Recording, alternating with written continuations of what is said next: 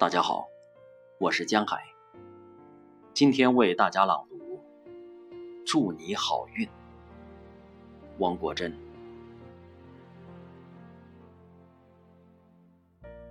还没有走完春天，却已感觉春色易老。时光湍湍流淌，岂甘命运有如蒿草？缤纷的色彩使大脑眩晕，淡泊的生活或许是剂良药。人不该甘于清贫，可又怎能没有一点清高？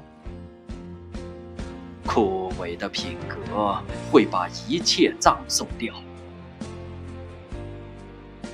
祝你好运，愿你的心灵和运气。一样好。